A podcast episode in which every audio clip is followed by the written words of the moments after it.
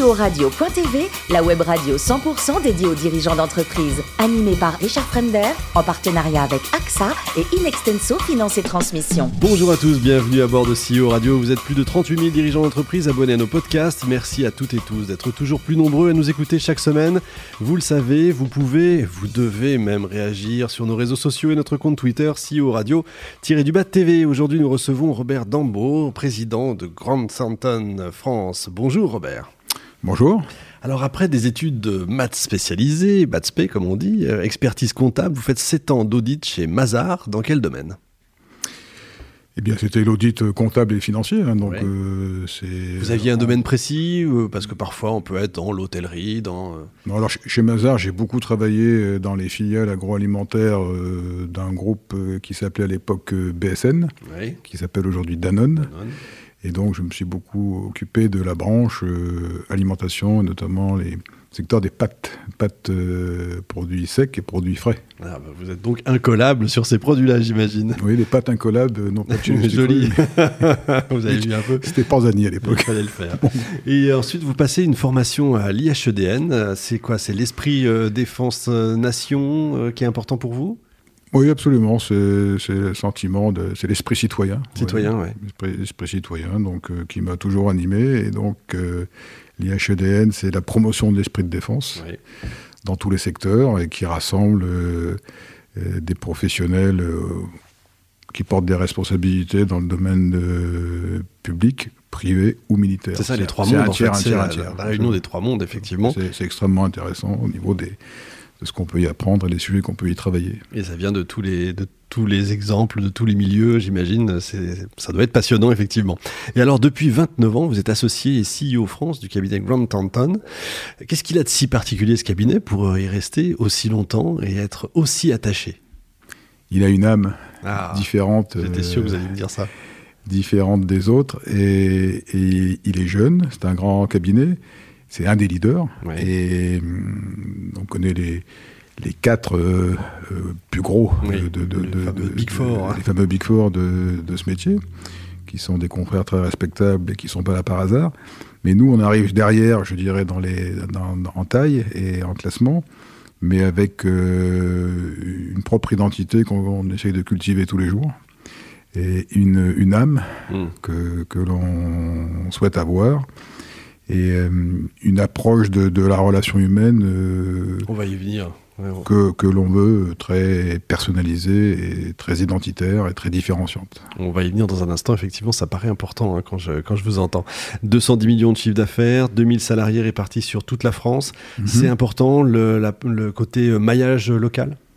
Oui, très important parce que on, entend souvent dire, on dit souvent, tout, secteur d'activité confondu, on est en proximité de nos clients.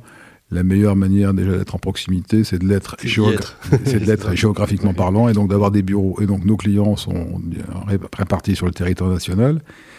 Notre cœur de cible, ce sont les ETI. Et les ETI sont des entreprises qui sont très attachées à leur ancrage territorial. Donc raison euh, forte pour être euh, dans ces territoires, euh, parce que c'est la proximité, mais c'est aussi la, proximité culturelle. Et parce qu'on est dans le même bassin, on partage, euh, ben, on se comprend mieux.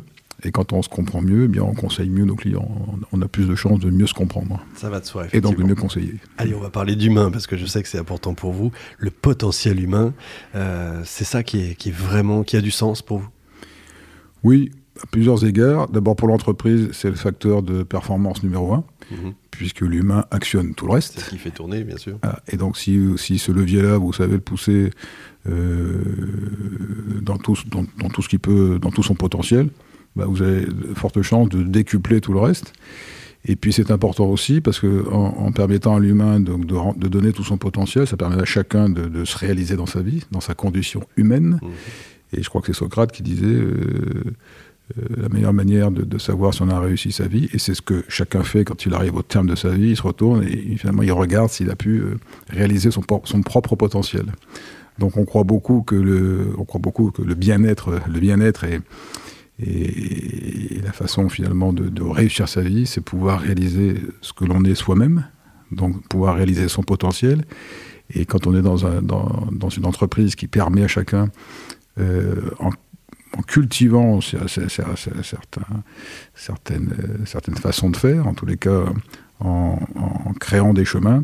Et quand on permet à chacun de pouvoir réaliser ce potentiel, finalement, on, permet à chacun de se révéler à lui-même et de, se révéler dans, sa vie et finalement d'atteindre le meilleur de lui-même pour réussir sa vie. Ça a l'air de bien fonctionner puisque vous avez remporté euh, l'award PNC, c'est ça, international. Hein? Voilà, donc PNC, ce qui veut dire chez nous People and Culture, c'est-à-dire c'est RH. Mhm. Et on a, on a cette démarche de, que nous avons en propre à la France euh, mais qui correspond de toute manière au niveau du réseau international à, ce que nous sommes au niveau international. Mais chacun peut cultiver dans son jardin la façon de, porter tout ça. En tous les cas, ce que nous faisons en France a, été, a fait l'objet d'une reconnaissance toute récente, puisque ça date de la semaine dernière, lors de notre conférence mondiale. Une reconnaissance, et donc il a reçu un special award euh, pour justement ce que nous faisons sur le plan de, de ce projet que nous portons. C'est un projet qui est, qui, est, fondé sur la bienveillance. La bienveillance étant ce qui permet de, créer un climat qui permet à la confiance de s'installer. Parce que dire qu'on souhaite la confiance, on travaille en confiance, on donne la confiance, etc. C'est du storytelling. Voilà, tout ça c'est du storytelling. Il faut juste essayer de. La, confiance, elle se décrète pas. C'est un état de. C'est une situation qui permet à, la confiance d'exister parce qu'on se sent en confiance. C'est très vrai. Et vous pensez que ça peut aussi faire partie des bonnes pratiques internationales après Ça va faire tâche d'huile? Oui, oui, parce qu'il y a plusieurs pays aujourd'hui qui regardent ce projet-là et ça va forcément, euh, d'une manière ou d'une autre, effectivement, comme vous dites, faire tâche d'huile et, s'exporter ailleurs. Dans le bon sens du terme. C'est bien un petit cocorico de temps en temps, surtout que, ça fait du bien. pour les Américains, ça change. Comment est-ce que du coup vous recrutez vos collaborateurs? Par plusieurs, je dirais par les, par les, par les chemins classiques, hein, tout ce qui est aujourd'hui, euh, on fait beaucoup de recrutement via les réseaux sociaux, etc., mais aussi tout ce qui est le, la cooptation euh, par nos propres collaborateurs. Euh, et puis aussi, on essaye d'avoir une marque employeur qui soit la plus attractive possible, et, tout ce que je viens de vous décrire avant contribue à ça. Parce fait, le climat de confiance, finalement, ça donne confiance. Ça donne confiance, et c'est fait pour attirer aussi. C'est pour attirer les talents euh, et convaincre de venir travailler chez nous. Bon, le télétravail, qu'est-ce que vous en pensez? Il y a des limites euh, C'est quelque chose qui va s'instaurer définitivement? Bah, Ce que j'en pense d'abord, c'est qu'effectivement, c'est quelque chose qui, qui va s'instaurer, qui s'est instauré, euh, définitivement, je pense, effectivement. Mmh. Nous-mêmes, nous avons signé pendant la période Covid un accord de télétravail pour entériner les choses. Donc c'est un accord qui prévoit deux jours de télétravail par semaine. Euh, et il me semble euh, que la meilleure manière de faire, c'est d'avoir un mode hybride. Parce qu'en fait, on a des collaborateurs qui voudraient être euh, full télétravail. Mhm. Je dirais que c'est une minorité. D'autres qui préfèrent être au bureau full time aussi. C'est l'autre minorité. Et puis au milieu, on a, on a l'hybride. Et je pense qu'avec l'hybride, on peut vraiment satisfaire à la fois le, monde professionnel et trouver le meilleur équilibre avec sa vie privée. Donc satisfaire finalement aujourd'hui les, le besoin, enfin les, envies de, cette nouvelle de ces nouvelles générations, hein, que sont les millennials, de pouvoir concilier mieux qu'avant euh, vie privée, vie pro. Euh, et je pense qu'effectivement, le télétravail a, plein de, a plein de, bonnes, de, bons effets euh, pour le perso, pour l'entreprise, et même, je dirais, pour la société avec un grand S, puisque ça permet aussi peut-être de rééquilibrer des territoires avec des gens qui peuvent se réinstaller dans des territoires, revisiter, permettre en tous les cas de revisiter l'aménagement du territoire, ce qui peut euh, avoir des. Mm, ça peut être intéressant au niveau de, de l'État, euh, puisque plein, de bienfaits, plein de bienfaits. ça, je suis d'accord. Allez, Robert, le plus beau métier du monde, c'est quoi C'est pilote ou CEO ou c'est la même chose finalement le plus beau métier du monde, c'est tous les métiers, je dirais, qui, qui, qui, vous engagent dans la relation humaine, ah. dans la communication et dans la relation humaine, parce que en fait, être en relation avec les autres, c'est s'interroger par rapport à ce qu'on fait de cette relation.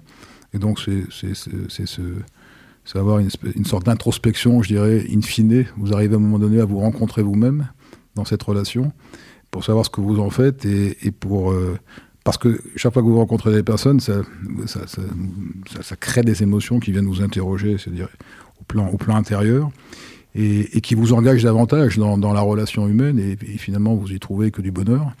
Mm. Et, vous découvrez que c'est là le bonheur, en fait. C'est ça, le bonheur. Donc, c'est cette relation-là. Donc, voilà, je n'ai pas de métier en particulier, mais en fait, tous les métiers, je crois, quels qu'ils soient, qui vous engagent dans cette relation, à tout niveau, c'est ça qui est important. Pilote, ça a l'air d'être important pour vous parce que d'abord vous êtes pilote vous-même et puis l'un de vos livres de chevet c'est Vol de nuit. C'est pas n'importe oui, qui. Parce que vol, pourquoi Vol de nuit? Parce que Vol de nuit, d'abord Saint-Exupéry est une référence. Ça c'est clair. Voilà, donc euh, effectivement j'ai beaucoup lu tous ces livres, mais Vol de nuit est celui que je préfère. Mhm. On parle souvent de Terre des hommes quand on parle de Saint-Ex. Qui est bien, ils sont tous très bien. Très hein. bien, mais Vol de nuit, quand je lis Vol de nuit, je fais du vol de nuit moi-même, et le vol de nuit est un vol particulier. Parce que quand vous volez la nuit, vous volez dans une atmosphère qui est différente. Les repères sont pas les mêmes Les repères sont pas les mêmes. Il y a une sérénité dans, mmh. le poste de pilotage qui est, qui est, là. Vous regardez ces villes avec ces lumières et, vous volez dans, dans, le silence. Le vol est calme en général parce qu'il n'y a pas de turbulence du tout la nuit. Et, et, donc je retrouve pleinement ça. Euh, dans ce que décrit euh, Saint-Exupéry, dans ses vols euh, sur, qui reviennent de, Buenos Aires en Argentine, etc. Et je retrouve cette sensation de sérénité pleinement, c'est très très bien décrit, et, avec la réflexion que le pilote a dans son cockpit et, qu'on peut avoir et qu'on peut avoir la nuit quand on vole la nuit. Exact, j'imagine. Le vol la nuit est un vol particulier. Du coup, on va rester sur le voyage. Vous m'avez raconté une belle histoire parce que quand je vous ai demandé quel était le plus beau voyage de, de votre vie, entre guillemets, vous m'avez parlé plutôt d'une anecdote euh, pendant un voyage et j'ai trouvé ça très beau. Parce que dans, le voyage que j'aime, au-delà de rencontrer des gens ou de visiter des territoires lointains, euh, ce que j'aime avant tout dans le voyage, c'est le voyage lui-même. C'est ça. Déjà avant, et le sentiment de partir. Et avec tout ce que ça a d'excitant, mais aussi parfois un peu de, non pas d'effrayant, mais en tous les cas de, l'inconnu parfois.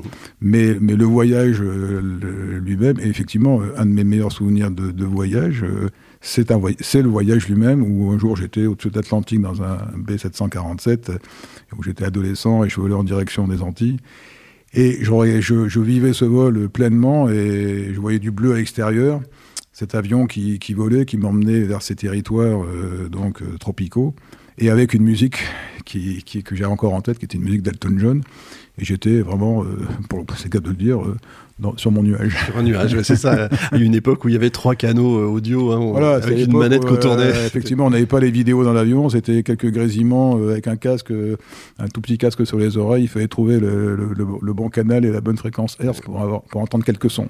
Les moins de 20 ans peuvent pas connaître évidemment, mais nous on s'en souvient bien. Merci beaucoup Robert, c'est formidable. Vous êtes formidable. en tout cas, ça nous donne la pêche. fin de ce numéro de CEO Radio. Retrouvez toute notre actualité sur nos comptes Twitter et LinkedIn. On se donne rendez-vous mardi prochain 14h précise pour un nouvel invité. L'invité de la semaine de CEO Radio.tv, une production B2B Radio.tv en partenariat avec AXA et Inextenso Finance et Transmission.